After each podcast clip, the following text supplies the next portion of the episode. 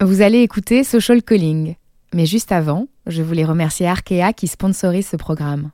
C'est une banque pas comme les autres, qui mise sur les entrepreneurs précurseurs dans le domaine social et environnemental. Une banque connectée, qui soutient l'innovation et qui n'a pas peur d'être à l'avant-garde en répondant aux aspirations de la génération social calling.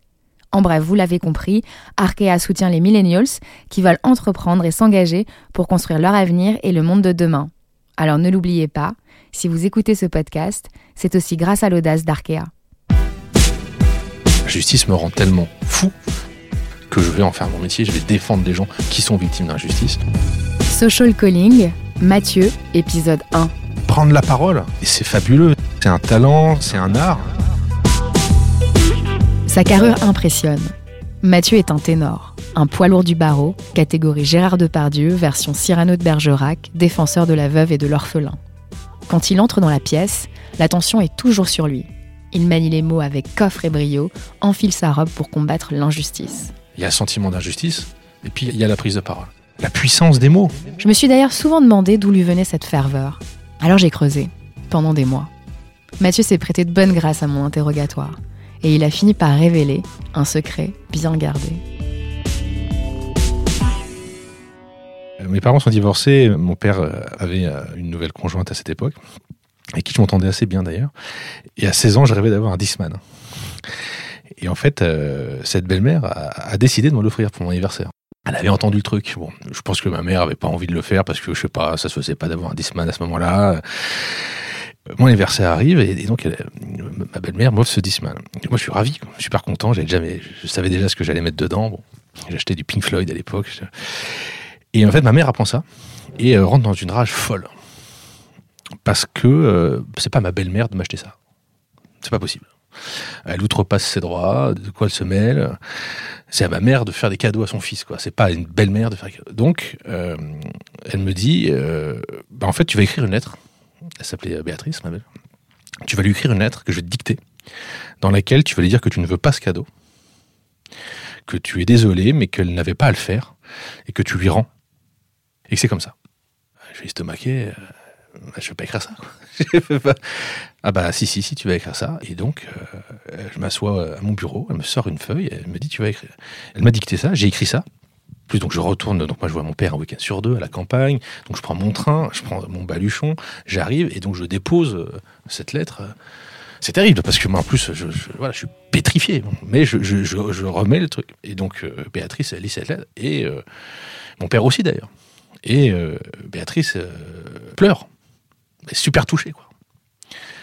Et d'ailleurs, euh, mon père vient me voir en me disant Mais c'est quoi cette histoire, Mathieu? Et moi, pour, en fait, pour aller dans la logique perverse de ma mère, j'ai maintenu. J'ai dit Bah non, c'est vrai, je crois que ça se fait pas. J'ai pas eu d'autre choix que de continuer, d'aller au bout du processus, quoi. Et mon père me disait Mathieu, tu me mens. C'est pas vrai. C'est ta mère qui a écrit. Non, papa, non, c'est pas vrai, machin. Et en fait, ce truc s'est arrêté là. J'y ai vécu une énorme injustice. Parce qu'en fait, j'ai fait mal à quelqu'un qui était quelqu'un de gentil, bon, qui me fait un cadeau, qui moi me fait plaisir. Et je dois le faire par contrainte. Et j'ai fait du mal à cette femme, aussi un peu brutalisé mon père. En tout cas, je l'ai fait réfléchir, en tout cas, je l'ai mis mal à l'aise. Je pense qu'il n'était pas dupe, je pense qu'il a compris, heureusement. On n'en a jamais parlé. Et puis j'ai donné raison à ce que j'appelle le mal. Et tu vois, savoir répondre, pas se laisser faire, savoir ne pas se faire marcher sur les pieds et régler ses problèmes d'injustice, c'est se lever dans cette situation et dire non, je le ferai pas quoi. Non, je le ferai pas parce que ton truc c'est malsain en fait, parce que ton truc c'est pervers, c'est nul, c'est un cadeau. Ça me fait plaisir. Toi, pour des raisons qui sont personnelles, ça te touche parce que oui, t'es ma mère, parce que machin. Ça, c'était névrose, c'est tes problèmes. Mais moi, je, suis un enfant, je suis encore un adolescent. Ce cadeau, il me fait plaisir. Et ensuite, derrière, me manipuler, me faire écrire sous mes mots quelque chose qui je ne pense pas, qui est mensonger, bah, c'est terrible, en fait. Et tout ça, si tu veux, moi, j'en suis sorti. Je suis un grand garçon aujourd'hui. J'ai gardé des bonnes relations avec, avec Béatrice. Je lui ai jamais dit parce que c'est terrible comme situation. Mais des injustices d'enfants, t'en as tous les jours. Et celle-là, à la limite, il n'y a pas de violence, il n'y a pas de. Tu penses à ça aussi, tu vois. Quand tu dis je vais avocat un jour, et qu'un jour j'aurai peut-être quelqu'un à côté de moi qui euh, aura été contraint de mentir, peut-être contraint de frapper, peut-être contraint de voler, peut-être contraint. Et, ça te fait relativiser aussi de l'autre côté, parce que tu as aussi euh, des, jeunes délinquants qui se font attraper. Mais quand tu creuses un peu, quand tu es avocat, que tu vas au pénal, que tu vas en prison, tu vas parler avec ces mecs, mais tu, quand tu creuses un peu, mais en fait, derrière, tu as des victimes. Tu as des gens qui ont été violés par leurs propres parents. Tu as des gens qui ont été manipulés.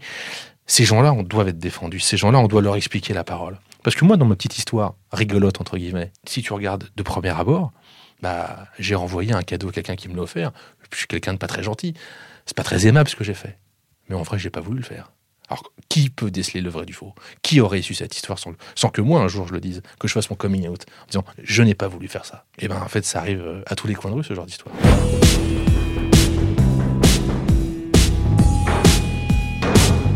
À la fin de l'envoi, je touche. C'est ça que le théâtre m'a apporté. Bah, finalement, à force de prendre la parole par le théâtre, à force de jouer, et eh ben en fait, tu as banalisé le fait de parler, de t'exprimer, de répondre, de répliquer. Moi, je savais pas répondre en fait. Euh, j'osais pas, euh, je prenais pas d'initiative. Bon, et là, tu te rends compte que tu peux répondre maintenant. Tu peux prendre la parole. Puis après, il y a les mots que tu utilises. Alors ça, il faut bien les trouver, il faut qu'ils se posent bien. Il faut pas se rater parce que ça joue en quelques secondes. Hein. Si tu bafouilles, on t'entend pas. Surtout si tu viens pour revendiquer quelque chose. Les 3, 4, 5 premiers mots sont essentiels. Parce que sinon, bah, t'es pas crédible en fait. faut être très crédible au début pour sauter sur l'occasion et dire je suis pas d'accord avec ça t'apprends et tu vois que c'est ça qui va pouvoir marcher au service de la défense. Et là, tu te rends compte que c'est ça que tu peux peut-être travailler et pour mettre au service des autres. Le dernier sentiment d'injustice qui me restait, si je puis dire, c'est que on peut pas accepter une société, surtout pas une société occidentale, surtout pas un pays comme la France, où il y a des gens qui n'ont pas droit à l'avocat.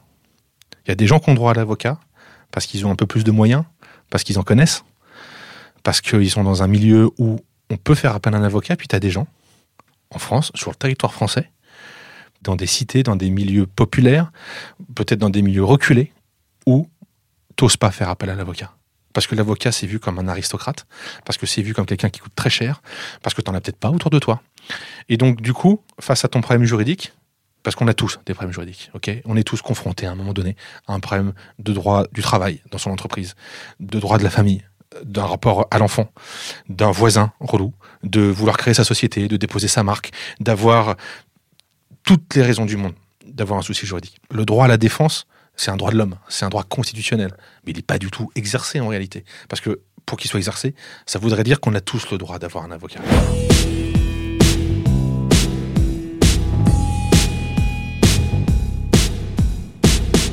Euh, ça fait 15 ans que je suis avocat. Euh, j'ai dû plaider euh, mille fois mais je crois que la flamme, elle est toujours là parce qu'en fait, euh, on est toujours un peu un enfant, on se remet jamais vraiment de ses. On compense, on, met des compresses. Il faut faire même attention. Je sais que aujourd'hui, euh, l'arme peut se retourner contre soi, à force d'être trop éloquent, à force d'être trop euh, orateur. Parfois, on en vient à soutenir tout et son contraire. On peut faire du mal aux gens aussi, d'être toujours dans la contradiction, dans l'argumentation. Parfois, il faut simplifier. Parfois, il faut en fait. Euh, c'est vrai que j'ai construit une côte de maille. C'est vrai que parfois, j'ai l'impression, quand je mets ma robe d'avocat, de mettre une robe de super-héros qui me rend plus fort, plus vigoureux, plus pertinent. En fait, euh, parfois, c'est l'inverse. Euh, à la maison, il faut l'enlever, cette cape.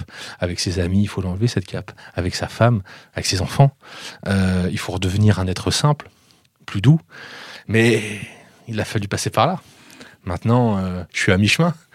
Euh, à 40 ans. Euh, maintenant, la phase d'après, c'est devenir un sage. Hein. C'est de savoir équilibrer tout ça. C'est régler ses, régler ses névroses, euh, être compétent, mais aussi revenir à l'essentiel, quoi, être un homme.